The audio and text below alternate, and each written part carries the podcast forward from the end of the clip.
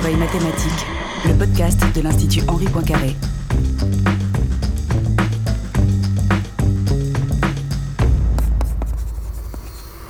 Bonjour à toutes, bonjour à tous, bienvenue à l'oreille mathématique.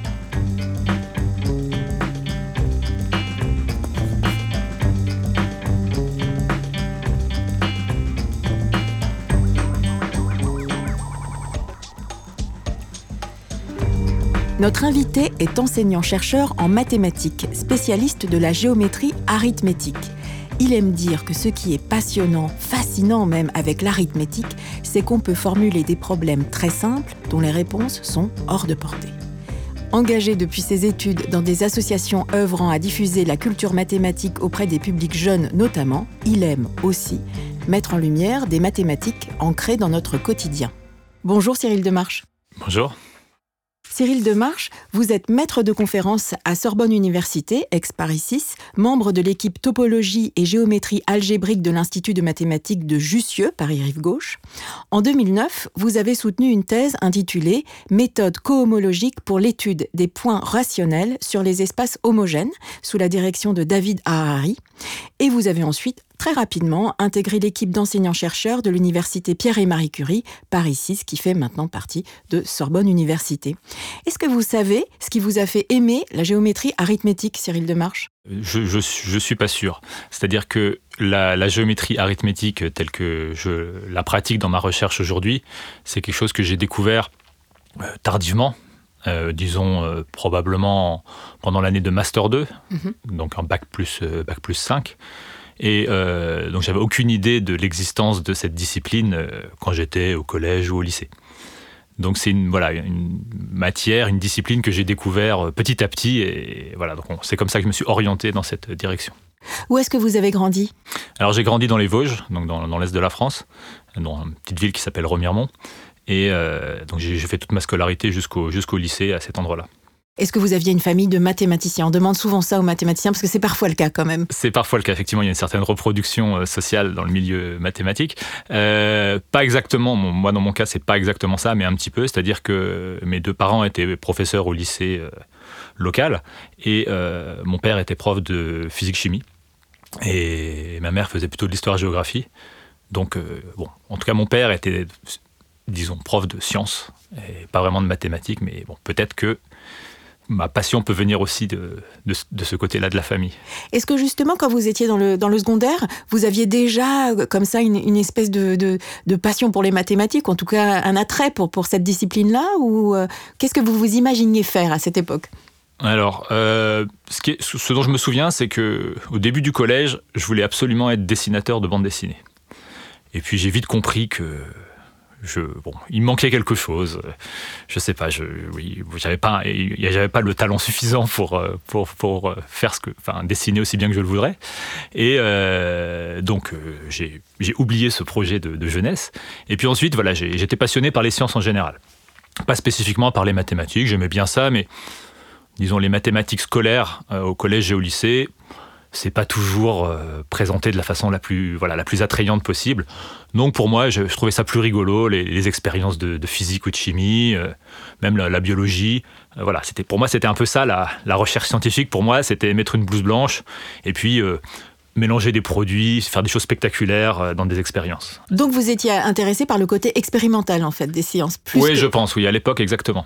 Exactement. Et donc euh, ensuite au lycée, voilà, pareil au lycée, j'ai fait, fait les olympiades de chimie. Mm -hmm. Donc euh, voilà qui est un c'est un concours, mais surtout on apprend, on apprend pas mal de chimie, on fait beaucoup de, de TP avec des expériences, etc. Donc c'est un, un, premier contact, j'ai envie de dire, avec la, la pratique et presque la recherche scientifique de façon très élémentaire. Et euh, Bon, j'ai bien aimé sur le coup, mais, euh, mais ça m'a convaincu en fait que je voulais pas faire de la chimie toute ma vie. Donc je, voilà, je me suis. Mes intérêts se sont recentrés au lycée sur, disons, les maths et la physique, -hmm. que je trouvais un peu plus théorique et, je sais pas, euh, intellectuellement, c'était pour moi un peu plus satisfaisant, ce côté, cette rigueur qu'on peut avoir en maths et en physique.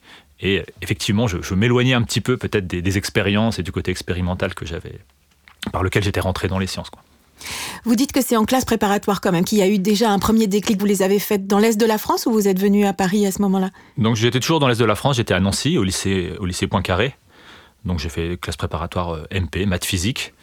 Et donc, oui, c'est souvent à ce moment-là qu'on qu'on peut avoir un déclic parce que c'est là qu'on découvre, par exemple en mathématiques, c'est là qu'on découvre, j'ai envie de dire, avec pas mal de guillemets, mais les vraies mathématiques. C'est-à-dire? C'est-à-dire, on va vraiment à fond au, bout des choses. C'est-à-dire on va, on va explorer un, domaine mathématique. Alors c'est des mathématiques bien connues, euh, relativement anciennes, mais on va les explorer à fond avec toute la, voilà, toute la rigueur euh, qui peut caractériser le, voilà, les mathématiques, et donc avec des, le, langage euh, de la logique, donc des, définitions, des propositions, des lemmes, des théorèmes, et surtout des démonstrations. C'est quelque chose qu'on faisait assez peu au lycée à mon époque et qu'on fait toujours assez peu au lycée aujourd'hui. La notion de démonstration, en fait, elle est au cœur des mathématiques et on la pratique assez peu euh, voilà, jusqu'au lycée. Et là, en classe préparatoire, c'est ça, en fait, le cœur du, du programme. C'est pas tellement le contenu des, théorèmes, c'est plutôt pourquoi ils sont vrais, comment on les démontre et euh, tout le, chemin pour y arriver. Donc ça, c'est ça, ça m'a ça m'a beaucoup intéressé. Je me suis dit ah bah voilà, ça, ça, ça, ça me ça, ça me passionne vraiment et là, j'ai vraiment, voilà, c'est à partir de ce moment-là que je me suis dit, si jamais je pouvais faire des maths toute ma vie, euh, au quotidien, si je pouvais en faire mon métier, euh, ça, ça me plairait bien. Lorsqu'on s'est téléphoné pour faire connaissance, vous m'avez dit, ce qui a été le déclic, c'est qu'en classe préparatoire, j'ai compris que si quelque chose est vrai, on doit réussir à le démontrer. Et c'est valable tout le temps, en fait, en mathématiques. Alors, oui, donc ça, c'est, ça, c'est la, en tout cas, c'est le, la théorie, c'est en, mathématiques, disons, ce qui est sûr, c'est qu'en mathématiques, une fois qu'une chose est démontrée, euh, elle est vraie euh, pour toujours. C'est-à-dire que les mathématiques qui ont été démontrées par euh, les Grecs dans l'Antiquité, donc les résultats qui ont été démontrés à l'époque, ils sont toujours vrais aujourd'hui et seront toujours vrais dans, dans 5000 ans. et on peut pas, quelqu'un peut pas arriver en disant bah non ça c'est faux. si on veut le convaincre, il suffit de lui dire bah regarde, lis la démonstration ligne à ligne de A à Z et une fois qu'il a lu la démonstration, normalement c'est incontestable. Et ça, c'est assez différent avec les, disons, les sciences expérimentales, où, euh, où ce qu'on cherche, c'est pas, euh, disons, euh, on cherche à décrire la réalité, le monde qui nous entoure, et via des expériences et ensuite des théories qui, qui essayent d'expliquer ces expériences. Mais c'est évidemment, et c'est comme ça que ça marche, chaque régulièrement une nouvelle théorie va remplacer une ancienne et disons peut-être parce qu'elle décrit un peu mieux le monde qui nous entoure, un peu, un peu plus précise, etc. Ça ne veut pas dire que la précédente est fausse, mais disons, on l'oublie un petit peu et, voilà, c'est la nouvelle qui la remplace. Ça, en mathématiques, voilà, un résultat qui est, qui est démontré, il l'est pour toujours et, euh, et, il est incontestable. Et ça, c'est quelque chose qui me, voilà, qui me, qui me satisfaisait beaucoup, cette, ce, ce, rapport entre les, disons, les mathématiques et une certaine vérité. Quoi. Mhm. En mathématiques pures, parce qu'en mathématiques appliquées, ça peut être un peu différent, parce que là, il y a les avancées technologiques qui peuvent permettre euh, de oui, c'est vrai, c'est vrai. Alors, euh, bon, à l'époque, disons quand j'étais étudiant, la distinction n'était pas très claire pour moi entre c'est quoi les maths pures, c'est quoi les maths appliquées. Euh, aujourd'hui encore, finalement, c'est évidemment une distinction qu'on fait dans les laboratoires, euh, etc., pour les, les, recrutements et pour bon, euh, mais je pense que c'est euh, la frontière n'est pas aussi nette qu'on l'imagine parfois. Hein. de la même façon que la frontière entre mathématiques et physique n'est pas aussi nette, ou entre mathématiques et informatique est, floue en fait. Euh, donc on aime bien mettre les gens dans des cases et mettre les disciplines dans des cases. Donc quand on est au lycée, on va en cours de maths, puis après on va en cours de physique. Et, et on a l'impression que presque on peut oublier tout ce qu'on a appris en maths pour aller en physique et inversement. en fait, évidemment non. Après ces classes préparatoires, vous intégrez l'école normale supérieure de la rue d'Ulm à Paris. Est-ce que vous voulez bien nous parler un peu de cette arrivée à Paris, quand même, pour un jeune étudiant vosgien que vous étiez? Euh, bon, Ça s'est très bien passé, j'en ai un bon souvenir. Alors effectivement, les, premiers, les premières semaines, euh, bah, comme, tout, euh, comme tout étudiant qui monte à Paris, ou toute personne qui monte à Paris, finalement, il y a un petit, voilà, un petit temps d'adaptation. à l'école normale, effectivement, j'étais, on était, quand on vient d'un, disons, de, d'un lycée, d'une classe préparatoire euh, de, province, euh, d'une bonne classe préparatoire de province, on n'arrive pas avec tout un tas de camarades. On est un peu seul ou, un, petit nombre, alors qu'on voit certains grands lycées parisiens qui sont très représentés dans la, dans la promotion. Donc ça, il faut un petit peu de temps pour s'intégrer, disons, aux différents groupes, mais en fait, ça va assez vite.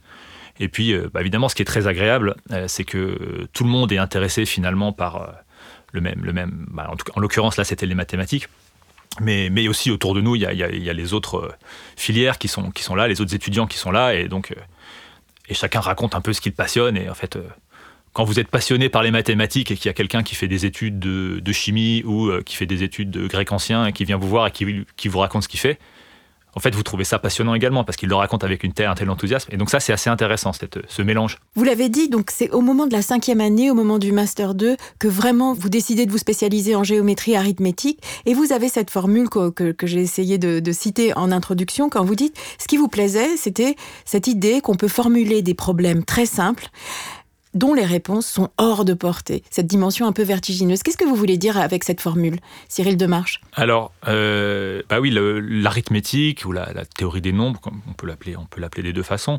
C'est euh, donc, comme son nom l'indique, c'est l'étude des nombres au sens le plus élémentaire qui soit, c'est-à-dire pour un nombre, c'est essentiellement un nombre entier. Donc, c'est vraiment les nombres qu'on apprend à l'école primaire ou maternelle. Donc, on apprend à compter 1, 2, 3, on rajoute le zéro à un moment. Ensuite, il y a les nombres négatifs qui arrivent. On va jusqu'aux fractions. Et en fait, on s'arrête là quand on fait de l'arithmétique. Ce qui nous intéresse, c'est les propriétés des nombres entiers et des fractions, les nombres rationnels. Et donc uniquement avec ces, objets-là qui sont très très élémentaires, qu'on apprend très tôt dans la scolarité, on commence à et donc ce qu'on apprend c'est donc on, apprend les nombres et ensuite on apprend les opérations sur ces nombres, l'addition, la multiplication, la division. La division, faut faire attention parce que parfois ça tombe juste, parfois ça tombe pas juste. Et uniquement avec ces opérations-là, euh, il y a des questions immédiates qui se posent. Par exemple, je ne sais pas, euh, une question qu'on peut, peut poser à, un enfant qui sait juste multiplier des nombres entiers, on peut lui demander euh, quels sont les nombres entiers qui peuvent s'écrire comme une somme de deux carrés. Donc, ce qu'on appelle un, un carré, hein, c'est vous prenez un entier, vous le multipliez par lui-même. Donc en termes d'équation, vous cherchez les entiers n, disons, qui s'écrivent comme une somme de deux carrés d'entiers x et y, donc n égale x carré plus y carré. Alors évidemment, quand il y a des X et des Y, on peut perdre un petit peu les, enfants, mais, euh, mais si on leur dit juste que voilà, c'est des entiers et des nombres mystères à chercher, eh ben, en fait, ils comprennent très bien et ils commencent à réfléchir. Alors si je prends euh, n égale, euh, prenons un nombre au hasard, n égale 5, est-ce que je peux l'écrire comme une somme de deux carrés? Alors ils réfléchissent un petit peu. D'abord, il faut que les, solutions qu'on cherche, elles peuvent pas être trop grosses, sinon on va dépasser 5. Et donc on remarque rapidement que par exemple, je peux l'écrire 1 au carré plus 2 au carré. 1 plus 4, ça fait 5, ça marche. Puis après, on les fait réfléchir avec d'autres nombres. Alors on peut réfléchir par exemple avec 7. Est-ce que 7 est, nombre de est somme de 2 carrés? Alors ils réfléchissent, ils réfléchissent, et puis alors ils testent, ils, commencent, bah, ils disent tout de suite, bah, les solutions, elles sont forcément, les x et y, ils sont forcément entre, entre 0 et 7, ils peuvent pas dépasser 7, donc il suffit de tester toutes les valeurs. Ils commencent à tout tester, et puis ils se rendent compte, ah bah tiens, là on n'y arrive pas, ça marche pas. Et, et après la question naturelle, c'est alors, quels sont justement, est-ce qu'on fait la liste de tous les entiers qui sont somme de 2 carrés? Et cette question-là, alors c'est pas un problème euh, ouvert, hein, c'est un problème qui est maintenant parfaitement compris depuis plusieurs siècles, mais mais en fait, on peut déjà y passer euh, des heures, voire des mois. Enfin, si, on n'a si on, pas d'indication ou de, enfin, si on est si on est un enfant d'école primaire ou de collège, on peut, on peut, vraiment y passer des mois. Euh, alors, voilà, c'est un, un, théorème désormais classique, le théorème des deux carrés. On sait exactement quels sont tous les nombres premiers qui sont somme de deux carrés, et plus généralement quels sont tous les entiers qui sont somme de deux carrés. Mais, euh, mais voilà, c'est un théorème où euh, la question et l'énoncé est extrêmement simple. Voilà. Mais la démonstration, il n'y a pas de démonstration euh, immédiate qui soit. Voilà, on ne peut pas vous dire en cinq minutes à quelqu'un qui connaît rien sur les maths, si ce n'est les entiers et la façon de les multiplier. On ne peut pas lui donner une démonstration très courte qui le convainque du résultat. Donc ça, c'est voilà, c'est un exemple parmi plein d'autres. Après, on peut poser la même question avec les sommes de 3 carrés ou les sommes de 4 carrés. Donc il y a ce fameux théorème qui dit que tout entier est somme de 4 carrés, tout entier positif est somme de 4 carrés, ce qui est, remarquable.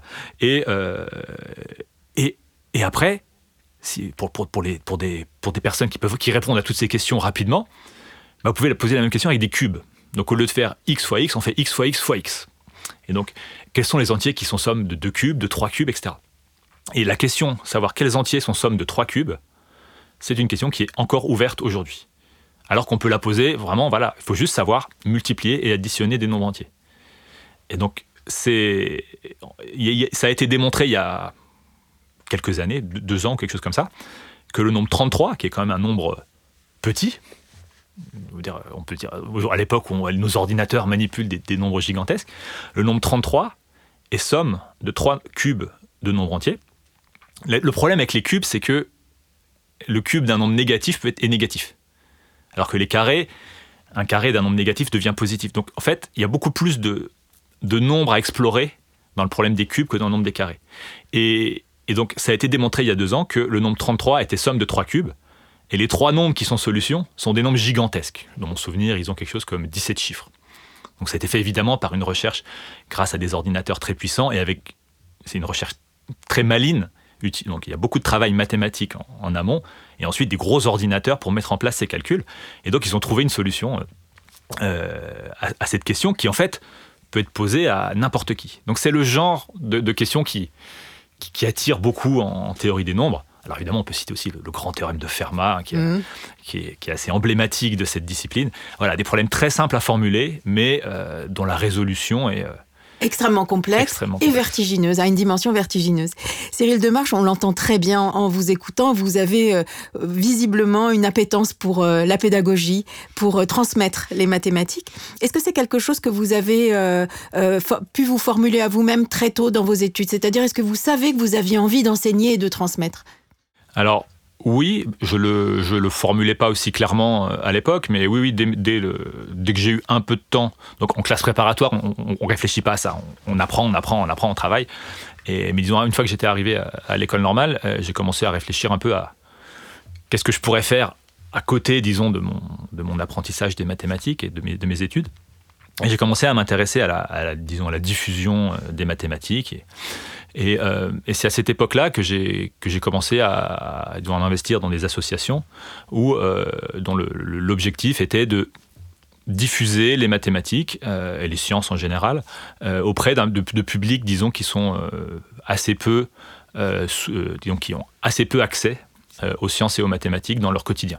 Quelles étaient les associations auxquelles vous participiez à l'époque? Donc j'ai participé à, travers une association qui s'appelle Animat euh, à un tutorat donc euh, à l'école normale. Donc c'était des étudiants de l'école normale qui euh, qui donc c'était organisé par Farouk Boussekine à l'époque et l'idée c'était de faire venir des élèves de lycée dans mon souvenir, c'était le week-end, c'était le samedi, donc en dehors de leur temps scolaire, et de leur faire faire des mathématiques de façon un peu différente de la façon dont c'est fait au lycée, sur des problèmes un peu plus difficiles, présentés de façon un peu différente, c'est-à-dire où on, prend le temps de réfléchir euh, en groupe euh, à un problème. la solution n'aurait été pas apportée de l'extérieur, mais c'était eux qui devaient chercher, expérimenter avec, euh, les mathématiques jusqu'à arriver à soit un théorème qui démontrait, enfin une preuve avec du, résultat souhaité, soit au moins une conjecture, une hypothèse sur quelle devrait être la, vérité. Et puis ensuite, j'ai participé à, à l'association Matangine. Donc Matangine, c'est une association qui qui fait faire de la recherche mathématique aux élèves, euh, disons, de collège et de lycée euh, sur la durée. Donc là, cette fois-ci, c'est des ateliers qui durent essentiellement une année. Mhm. Donc au début de l'année, euh, donc un, chercheur ou un enseignant-chercheur va dans le, lycée proposer un sujet, des sujets aux, différents groupes. Donc là encore, c'est des groupes de volontaires en dehors du temps scolaire dans les établissements. On leur propose des sujets de recherche, évidemment accessibles aux, aux, enfants. Et l'idée, c'est qu'ils vont travailler chaque semaine sur ces sujets-là. Donc un groupe choisit un sujet sur lequel il va travailler pendant une année essentiellement, et à la fin, euh, ils vont présenter les, résultats qu'ils ont obtenus dans un, un congrès où il y a tous les, ateliers. Euh, alors à l'époque, c'était tous les ateliers de France qui se retrouvaient. Aujourd'hui, c'est devenu tellement grand qu'on ne peut pas rassembler tous les ateliers de France au, même endroit. Donc il y, a, plusieurs congrès régionaux et euh, dans lesquels ils présentent le résultat comme des chercheurs ou des chercheuses aujourd'hui présentent le résultat dans des congrès. Donc c'est une très belle expérience de, euh, oui, qu'est-ce que c'est que la recherche en mathématiques euh, voilà, pour, des, pour des enfants de, de collège ou de lycée. Exactement. Cyril Demarche, encore aujourd'hui, parallèlement à vos activités de recherche et d'enseignement à l'université, vous participez à différents projets d'une autre association qui s'appelle Sciences ouvertes. Elle a pour but d'ouvrir le monde des sciences aux jeunes et notamment aux jeunes du département de la Seine-Saint-Denis. En quoi, finalement, cet engagement auprès de cette association, euh, d'une association comme Sciences ouvertes, ça nourrit aussi quelque part votre travail de chercheur en mathématiques? Alors, bonne question. Je, mon, mon engagement dans Sciences ouvertes, il remonte également à la, fin de mes études à l'école normale. Donc c'est là que j'ai rencontré euh, François Godel, qui est le, fondateur de cette association. Donc c'est une, association pardon, qui a une quinzaine d'années. Et dès le début, en fait, je me suis senti en accord, disons, avec les, les valeurs de, cette association, donc qui est, comme vous l'avez bien dit, d'ouvrir la science aux jeunes, en particulier dans le département du, 93 de Seine-Saint-Denis, euh, où, disons, l'offre de médiation, diffusion scientifique est, inférieure à, ce qu'elle peut être, par exemple, dans les beaux quartiers parisiens. Et donc, euh, l'idée, c'est vraiment une action sur le terrain, d'aller faire pour moi, pour ce qui me concerne, des mathématiques, mais l'association propose des actions dans, toutes les disciplines scientifiques. Donc d'aller faire des mathématiques dans les lycées du 93, dans les collèges, ou alors de faire venir euh, des, jeunes de ces établissements dans des lieux de sciences euh, en région parisienne, par exemple à l'Institut Henri Poincaré, où on organise régulièrement des stages euh, scientifiques, notamment de mathématiques. Ce qui était le cas cette semaine. Exactement. Donc cette semaine, on, organise un stage sur le, sur le disons, le thème de, de la représentation mathématique de l'espace et des différents espaces. On essaye de faire le lien entre l'histoire de, de, la géométrie et des différentes géométries en mathématiques et les questions de représentation de l'espace dans lequel on vit. Et justement, Adrien Rossi, pour sa chronique Médiation scientifique, a décidé de revenir sur un volet spécifique que vous avez abordé cette semaine dans ce stage, un volet consacré à la triangulation. Bonjour Adrien. Bonjour Hélène, bonjour Cyril Demarche. Alors Cyril Demarche, euh, pour ma chronique d'aujourd'hui, euh, j'ai eu le plaisir de ne pas trop me creuser la tête pour trouver un sujet, car comme vous l'avez dit, il se trouve que vous avez organisé euh, cette semaine, donc au moment où nous enregistrons cette émission, le 3 mars 2023, un stage qui a eu lieu dans les locaux de l'Institut Henri Poincaré. Ce stage, donc, qui durait, il était à destination d'élèves de lycée et aussi d'étudiantes et d'étudiants, et il avait pour thématique, comme vous l'avez dit, les maths de l'espace aux espaces. Donc je vais vous proposer d'en parler un petit peu plus dans quelques minutes, mais d'abord je voulais dans ma chronique euh, présenter un exemple d'utilisation des mathématiques pour mesurer la Terre. Euh, je ne sais pas si vous en avez forcément euh, exactement parlé pendant cette semaine, mais en tout cas c'est lié à cette thématique qui est assez large, donc des mathématiques pour l'espace et la Terre. Et donc je vais parler de triangulation. Alors donc que ce soit pour mesurer la Terre dans son ensemble ou pour faire de la cartographie, il y a besoin de mesurer des distances. Mais comment est-ce qu'on peut faire pour mesurer de grandes distances? Alors, à l'échelle d'un champ, par exemple, on peut encore disposer d'outils de mesure qui sont suffisamment précis, par exemple une chaîne d'arpentage. Mais quand on veut mesurer une distance plus longue que quelques kilomètres, on n'a pas d'outils de ce type qui permettent d'effectuer des mesures précises. Pourquoi? Car c'est impossible de savoir si l'on se place sur un chemin qui est suffisamment droit ou parce que si jamais le sol n'est pas parfaitement plat, ben, tout petit relief va fausser la mesure. La technique pour mesurer de longues distances, c'est donc de mesurer des angles. Et c'est là que les mathématiques interviennent par une méthode qui s'appelle justement la triangulation. Alors pour expliquer ce que c'est, sur un exemple, on va par exemple imaginer qu'on veut mesurer la distance qui sépare Dunkerque de Barcelone. J'ai pas du tout choisi ces deux villes au hasard, c'est justement sur un parcours comme celui-ci que les premières mesures du méridien terrestre ont été faites à la fin du XVIIIe siècle. Partons de l'une des deux extrémités et on repérons des points d'intérêt fixes que l'on peut facilement pointer dans un viseur. Par exemple des clochers d'église ou des sommets de collines que l'on matérialise avec un bâton ou avec une croix. À partir de chacun de ces points d'intérêt, on peut mesurer les angles depuis lesquels on voit les autres points repérables. Alors ça c'est facile avec un instrument comme un théodolite qui existe depuis le XVIIe siècle et avec lequel on peut justement viser des points pour mesurer des angles. On construit ainsi un grand schéma sur une carte sur lequel on trace plein de triangles dont les sommets sont les points d'intérêt facilement repérables et dont les mesures des angles sont connues. D'ailleurs, comme on sait aussi que la somme des angles d'un triangle fait toujours 180 degrés, du moins d'un triangle plat, on peut se contenter de mesurer au théodolite deux angles et de déduire le troisième angle. Alors bien sûr, c'est long, car il faut répéter la procédure, aller de clocher d'église en clocher d'église et de sommet de colline en sommet de colline, depuis Dunkerque jusqu'à Barcelone. Le tout à pied, avec un théodolite, ça prend un peu de temps. Mais à la fin, on a construit une carte de triangles tout autour du chemin d'une ville à l'autre, où on connaît les angles de tous les triangles. Ensuite, il suffit de connaître la longueur d'un côté de seulement un triangle pour en déduire tous les autres. Comment? Eh bien, on mesure quelque part une distance que l'on peut facilement mesurer car elle n'est pas trop longue. Et comme dans ce triangle, on connaît les trois angles et une distance, il y a une loi mathématique qui s'appelle la loi des sinus. Alors, je ne crois pas qu'on l'étudie au collège ou au lycée, mais elle est à la portée en tout cas d'un élève de fin de collège sans aucun problème. Et cette loi, elle permet de calculer les longueurs des deux autres côtés du triangle. Donc comme on a au moins un côté de ce triangle qui sera commun à un autre triangle de la carte, on peut dans le nouveau triangle faire la loi des sinus et ainsi calculer les longueurs des deux autres côtés, et ainsi de suite. On peut par étape calculer toutes les longueurs sur la carte et notamment bout par bout trouver la longueur totale de la distance entre Dunkerque et Barcelone qui était, je le rappelle, notre objectif initial. Alors pour être vraiment précis, il ne faut pas seulement considérer la carte à plat en deux dimensions, il faut aussi prendre en compte l'altitude. Les clochers ou les sommets pointés avec le théodolite n'y seront pas tous à la même altitude et il faut faire une étape de calcul supplémentaire pour ramener à plat tous les angles mesurés. La triangulation, c'est un exemple parmi beaucoup d'autres montrant comment les mathématiques permettent d'étudier la Terre. Je m'adresse ici à nos auditrices et auditeurs. Si cette thématique vous intéresse, je vous conseille de lire le livre Bref de maths et le site internet du même nom, qui regroupe de nombreux articles qui sont très courts et très accessibles sur des mathématiques pour la cartographie, pour la géologie, pour la métrologie, l'océanographie, pour l'étude du climat et tous ces domaines scientifiques qui sont liés à l'étude de la Terre. Cyril Demarche, le stage Le maths de l'espace aux espaces que vous proposez cette semaine à l'Institut Henri Poincaré a aussi pour objectif de mettre en lumière des mathématiques ancrées dans notre quotidien et en interaction avec d'autres disciplines scientifiques. Est-ce que vous pouvez nous dire un peu plus sur comment ce stage s'est déroulé et quels ont été justement les... Il me semble que c'était par demi-journée avec des intervenants différents, donc quels ont été les grands thèmes au cours de la semaine? Euh, Oui, bien sûr. Donc euh, exactement. Donc euh, on, va, on va recroiser la question de la triangulation dans, le programme de la semaine, donc ça tombe bien. Donc effectivement, nos, stages habituellement sont organisés en, disons les matinées en général, on, fait, des, fait intervenir des, chercheuses et des chercheurs pour des, conférences interactives avec les, avec les jeunes. Donc pour le dire rapidement, cette semaine, les thèmes de ces conférences, c'était d'abord l'histoire des géométries en mathématiques, mais toujours en lien avec des questions concrètes, physiques, de représentation de notre monde. Euh, ensuite, on a eu une deuxième conférence dont le, sujet alors que je, me souvienne dans l'ordre, bon, c'est peut-être pas dans l'ordre, mais une, deuxième conférence dont le sujet était euh, comment la géométrie et le mouvement euh, dans l'espace permet de comprendre la structure de notre univers. Donc cette fois-ci, on passe à, l'espace, l'espace avec un E majuscule, disons, autour de nous.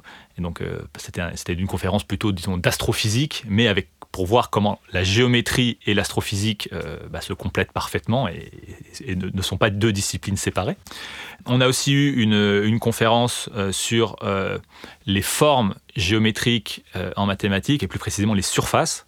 Donc comment on représente les surfaces qui les surfaces algébriques pour être, pour être précis, donc qui sont définies a priori par des équations qui peuvent être très compliquées, et comment on peut les représenter géométriquement, ces équations compliquées, et ensuite étudier la géométrie de ces, objets. Donc avec euh, vraiment, on a fait des... C'est très expérimental, c'est-à-dire que les, élèves ont construit des, surfaces, euh, disons, avec leurs mains. Ils ont observé des, des surfaces de, de, deux façons différentes, donc avec les modèles qu'on peut trouver à l'IHP. Donc à l'IHP, on peut trouver des modèles euh, historiques. Donc euh, à l'époque, pour enseigner les mathématiques, on n'avait pas des ordinateurs ou des, choses pour visualiser les, objets mathématiques. Donc on les construisait concrètement. Donc on, à la fois, on leur a montré les, modèles de l'IHP et Aujourd'hui, on dispose effectivement d'ordinateurs où on peut dessiner des surfaces euh, en dimension, enfin dans un espace de dimension 3, les faire tourner, se promener à l'intérieur. Donc on a, voilà, on a confronté un peu les, deux points de vue. Et puis ensuite, les, les deux dernières euh, conférences. Donc l'une était consacrée à, euh, bah, donc elle était proposée par Sylvie Benzoni, euh, directrice de l'IHP, et donc elle parlait du rulpidon, un, objet mathématique remarquable sur lequel elle a travaillé. Et donc, elle s'est amusée à colorier des cartes géographiques dessinées sur le rulpidon. Donc c'était encore un autre type d'espace et une autre question de mathématiques, les questions de coloriage de cartes, des, variantes du, du fameux théorème des quatre couleurs. Et puis, euh, enfin, là, en ce moment même, euh, les, élèves assistent à une conférence sur la courbure, la notion de courbure euh, d'une courbe ou d'une surface et les, conséquences que ça peut avoir, disons, sur, sur la physique elle-même. Donc ça, c'est les matinées du stage. Et les après-midi sont consacrés à des travaux de recherche en petits groupes par les jeunes. Donc on leur donne à chaque groupe un sujet en début de semaine et euh, l'idée c'est qu'à la fin, donc aujourd'hui le dernier jour, ils vont euh, faire un exposé à leurs camarades en disant qu'est-ce qu'ils ont trouvé, qu'est-ce qu'ils n'ont pas trouvé, qu'est-ce qui a marché, qu'est-ce qui n'a pas marché. Et voilà, ils vont faire état de qu'est-ce qu'ils ont fait pendant, pendant ces ateliers de recherche. Donc, est-ce que justement vous pourriez nous donner par exemple euh, pour un des groupes une thématique et un peu avoir une idée de comment est-ce qu'ils ont travaillé pendant la semaine les, jeunes sur cette thématique? Bien sûr. Alors il y avait une des thématiques par exemple qui consistait pour euh, rejoindre certaines discussions qu'on a eues auparavant, de, euh, qui consistaient à euh, des questions de, cartographie, de projection, donc, mathématiquement, hein, représenter la, carte, donc la surface de la Terre, qui est une sphère, sur un plan, sur une carte, c'est des questions de projection. Il s'agit de projeter. On ne peut pas aplatir la, la, Terre sans la, sans la déformer et et euh, donc, on est obligé de regarder ce qu'on appelle des projections, projeter la surface de la sphère sur un plan.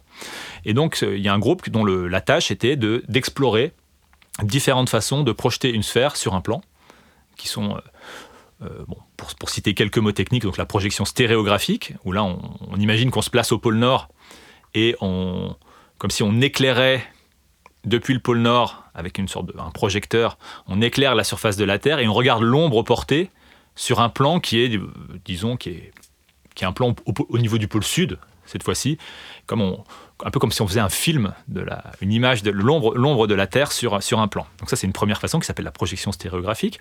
Et euh, ils ont étudié aussi d'autres projections, comme la projection sur un cône, qui est, qui, est très utilisée en cartographie, et la projection sur un cylindre. Donc un exemple de projection sur un cylindre, c'est la fameuse projection de, Mercator. Mercator, Mercator. Mercator, pardon, et, euh, et euh, qui, est, qui, est, effectivement très utilisée. Et ce qu'ils ont, ce qu'ils ont étudié, c'est les propriétés de ces projections. Est-ce qu'elles préservent est-ce qu'elle préserve les longueurs? Est-ce qu'elle préserve l'alignement? Est-ce qu'elle préserve les formes, les angles? Et, donc ils ont constaté que certaines propriétés étaient préservées par certaines projections, mais pas d'autres. Et donc c'est voilà. Vous l'avez dit, Cyril Demarche, il faut quand même être euh, un élève motivé pour participer à ces stages parce qu'ils se déroulent pendant les vacances scolaires. Hein. donc déjà, il faut avoir envie de, dédier une partie de ses vacances à ces stages de mathématiques. Et euh, je me demandais comment étaient, euh, comment viennent ces élèves à participer à ces stages en fait? Alors, il y a un nombre de places limitées aussi, je me demandais. Oui, donc on a un nombre de places limitées euh, par la capacité des salles et des, encadrants à, gérer le, groupe. Donc, donc euh, là, nos, stages accueillent actuellement entre 30 et 35 participants à chaque fois. Donc d'abord, le, stage est ouvert à tous les volontaires, hein. donc c'est sur la base du volontariat et on ne sélectionne pas sur le niveau scolaire. Si on a besoin de sélectionner, et ces derniers temps on a besoin de sélectionner, on a beaucoup de, de demandes d'inscription, on sélectionne uniquement sur la motivation, puisque ce qu'on demande aux, jeunes, c'est de décrire quelques lignes sur pourquoi ils ont envie de participer, qu'est-ce qui leur fait envie dans, ce stage. Donc si on a besoin de sélectionner, euh, c'est le critère principal de, sélection pour nous. Euh, et effectivement, il faut être motivé, c'est pendant les vacances, c'est en dehors du temps scolaire. Donc ces stages-là s'adressent déjà à des, jeunes qui ont un, petit goût pour les sciences. Euh, mais, par contre, on a régulièrement des participants qui sont euh, attirés par les sciences, qui aiment ça, qui aiment pratiquer, entendre parler de mathématiques, faire des mathématiques, mais qui n'ont pas forcément des bons résultats scolaires. Donc, euh, donc il n'y a, pas de sélection sur le niveau, uniquement sur euh, l'envie de faire des mathématiques. Et comment est-ce que vous mesurez, mesurez, je ne sais pas si le mot est, tellement approprié, mais comment vous, vous observez l'impact de l'association Sciences Ouvertes par rapport à ses objectifs de départ, en fait? Alors, euh, c'est une question difficile, c'est une question euh, compliquée d'évaluer, euh, l'impact par rapport aux, objectifs. C'est une question en fait de, sociologie presque, donc sur laquelle je suis assez peu compétent. Et, nous-mêmes dans l'association, on n'a pas vraiment cette compétence-là. Donc, il y a des, sociologues et des, organismes qui, commencent à étudier l'impact des, des activités disons, extrascolaire au sens large, sur la scolarité des, élèves, leur, rapport aux, sciences pour la question qui, nous intéresse. Euh, notre association proprement dite n'a pas encore été véritablement évaluée euh, au sens... au sens scientifique. On n'a pas vraiment de... Tout, ce, dont on dispose pour le moment, nous, c'est à la fois de témoignages d'anciens participants, où là, le, le, leur témoignage est, nous convainc que ce qu'on fait sert à quelque chose. Et euh, on commence aussi à avoir un certain recul, puisqu'après 15 années euh, d'activité, l'association a euh, suivi, en fait, un, des points importants pour notre association, c'est de suivre les jeunes dans toute leur scolarité. Donc idéalement du collège, voire primaire, jusqu'aux disons, aux études supérieures. Ça, c'est l'idéal, on n'arrive pas toujours à le faire. Mais donc, on a, on a un suivi des anciens participants à nos actions euh, sur le, long terme. Et donc là, on arrive à une époque, où à un moment, après 15 ans, où on a vraiment des, anciens participants qui, désormais ont un travail, qui reviennent comme bénévoles dans l'association. Et donc on peut faire des statistiques un petit peu sur le devenir euh, des participants à nos activités. Et les statistiques sont très bonnes en termes de...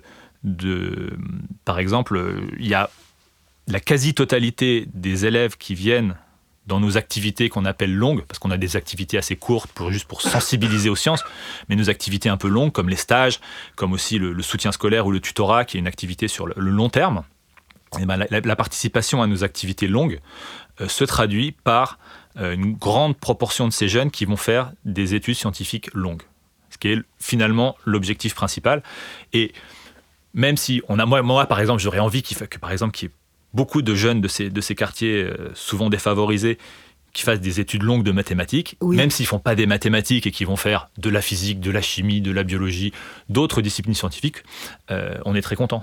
Exactement. Et, ce qui était intéressant aussi, je trouve, c'est que j'ai l'impression que l'idée de, derrière Science ouverte n'est pas forcément de créer euh, plein de petits nouveaux euh, normaliens. C'est en fait surtout d'éveiller la curiosité, l'intérêt et de rendre la mathématique accueillante, accueillante pour tous. Ça, c'est quand même un projet magnifique en fait, quand même.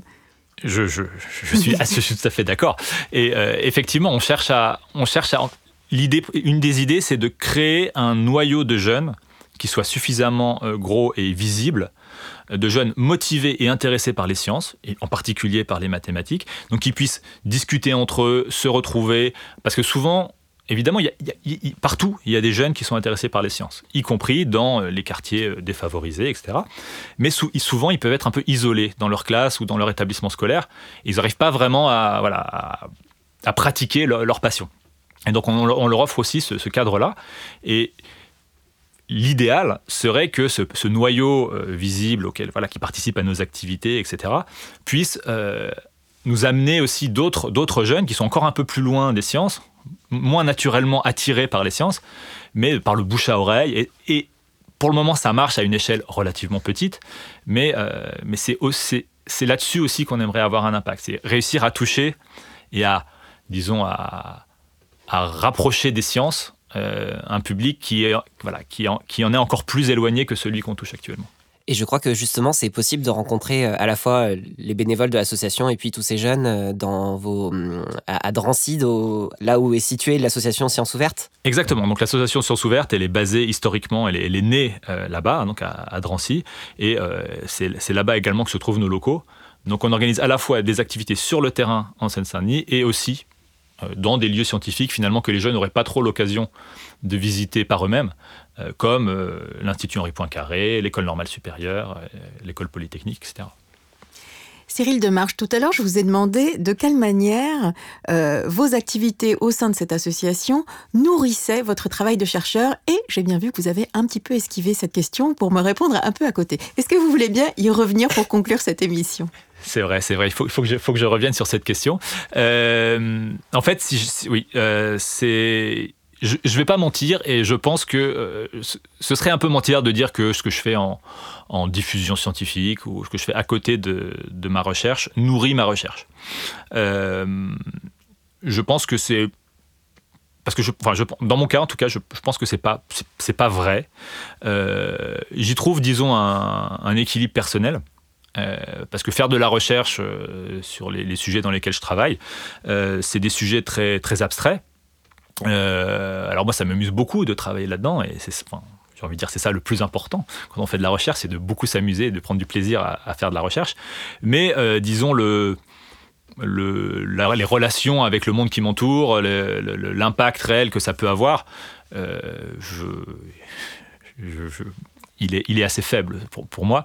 Et donc, ça me permet d'avoir un, équilibre, disons. C'est comme ça que ça a commencé. Je me suis dit, qu'est-ce que je pourrais faire finalement pour être un peu plus utile et, euh, disons euh, utiliser ce que je sais pour aider peut-être voilà, certaines personnes qui, en auraient besoin. Et donc c'est comme ça que je suis venu à, ces actions-là. Plus pour. Euh, c'est déjà quelque chose que je ressens, par exemple, quand je fais de l'enseignement. Mm-hmm. Donc, quand on est enseignant-chercheur, la moitié du temps, on fait de la recherche, la moitié, on fait de l'enseignement. Les moments d'enseignement sont aussi des moments qui permettent d'équilibrer les moments de recherche, c'est-à-dire que dans la recherche, alors la recherche, quand ça marche, vous êtes le plus heureux du monde. Euh, mais souvent, ça marche pas. Vous êtes bloqué, euh, vous, vous, vous, bloquez sur, un, sur, un, sur la démonstration d'un petit lemme technique depuis, euh, pendant, pendant des semaines. Et bah là, vous êtes bien content d'aller passer quelques heures à enseigner en licence ou en master. Parce que là, parce que, quand ça marche pas, quand vous êtes bloqué pendant des semaines, parfois vous vous dites, mais voilà, je n'y arriverai jamais, je, suis bon à rien, j'arrive pas à démontrer ce petit résultat qui a pourtant l'air évident, j'arrive pas à le démontrer. Et bien quand vous, voilà, quand vous allez euh, rencontrer vos étudiants, que vous, leur, euh, vous discutez avec eux, que vous essayez de leur apprendre des choses, bah, vous vous rendez compte qu'à la fin du cours, ils en savent plus qu'au début. Et là, vous dites, là, j'ai fait quelque chose, j'ai fait quelque chose de ma journée, j'ai pas perdu mon temps, je suis utile. Et bien disons, dans mes, dans mes actions de, de médiation, c'est le même genre de, de sentiment ça permet un petit peu voilà, de, d'équilibrer avec la recherche très fondamentale sur, laquelle je travaille et de, de, voir un peu plus concrètement, disons, euh, une utilité à mon, à, ce que j'ai appris et à, mon travail. Merci beaucoup Cyril Demarche d'avoir accepté notre invitation pour cet épisode de l'oreille mathématique, un podcast de l'Institut Henri Poincaré produit par Hélène Delis avec Adrien Rossi pour la chronique médiation scientifique et la programmation du podcast. Comme toujours, j'encourage nos auditrices et nos auditeurs à consulter la page internet de l'émission et plus largement le site web de l'Institut Henri Poincaré. À bientôt. À bientôt. À bientôt.